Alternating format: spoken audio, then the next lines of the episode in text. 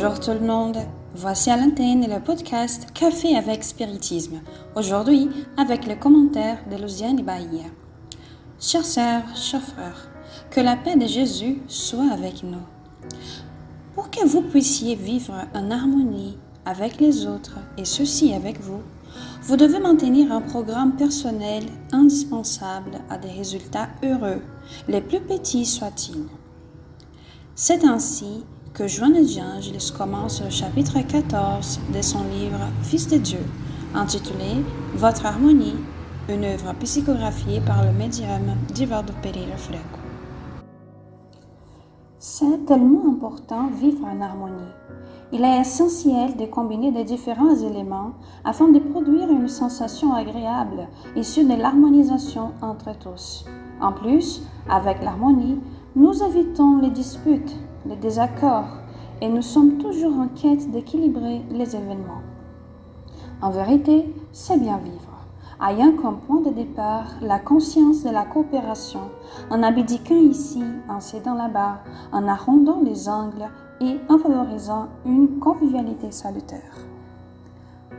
En ces jours de pandémie, savoir ajuster nos actions avec nos frères, c'est participer à la construction des moments meilleurs, car les situations nous apportent des panoramas, des temps de défis, que le naturel doit agir en harmonie et de vibrer en consonance contributive. C'est faire notre part pour aider les collectifs. La vénérable Joanna Angelis souligne dans ce message le petit et simple acte de considération constitue la première règle d'une bonne relation humaine et sociale. Voyons, mes frères, que Joanne parle de petits et simples actes. L'évangile de Jésus est la grande proposition de simplicité, de transformation, dans les petites et simples actions qui ont des répercussions tellement importantes sur l'ensemble et apportent le changement effectif faire attention à ce dont nous avons besoin, à ce dont l'autre a besoin, à ce que nous pouvons offrir. Ce sont des choix et des petites attitudes qui font toute la différence dans les jours des sensibilités émotionnelles accrues, des doutes et des craintes, de peurs réelles et imaginaires, de départs et d'adieux. Ce sont les jours que nous vivons actuellement.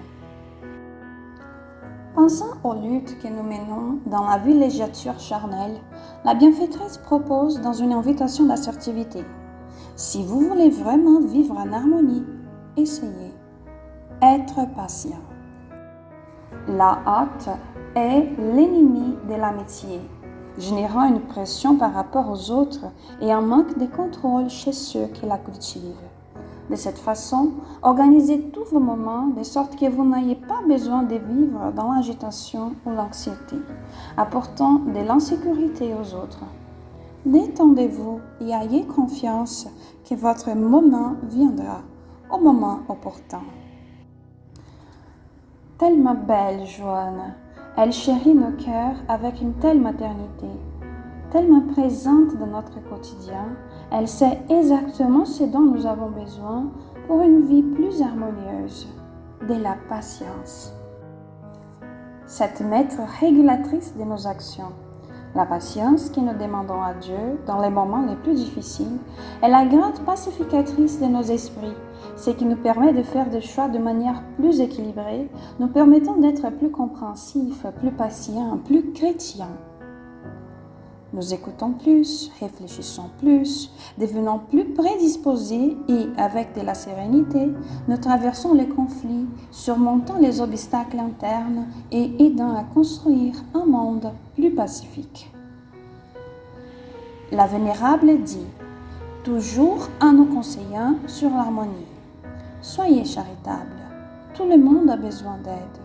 Utilisez votre parole pour remonter les esprits affaiblis et simuler de nouvelles luttes.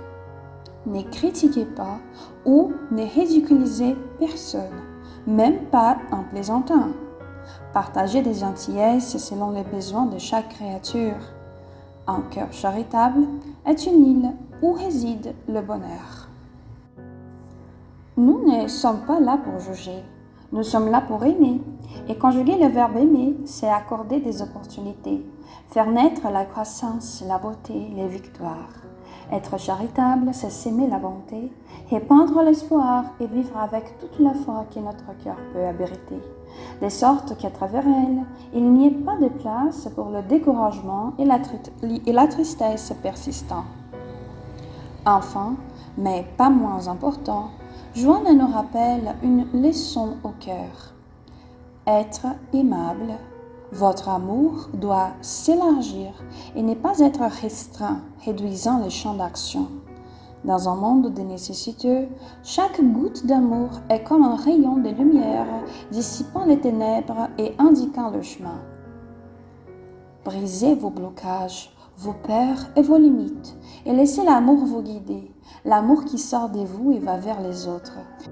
En coopérant et en faisant confiance au bien, vous avez la directive de votre harmonie par rapport à vous-même et à tous les autres. Ainsi, je vous laisse une invitation. Soyons patients, charitables et aimables. Soyons harmonieux pour qu'un jour nous puissions être des pacificateurs, pour, comme le dit Jésus, être appelés enfants de Dieu. Avec une immense gratitude dans le cœur, je vous embrasse et rendez-vous au prochain podcast Café avec Spiritisme.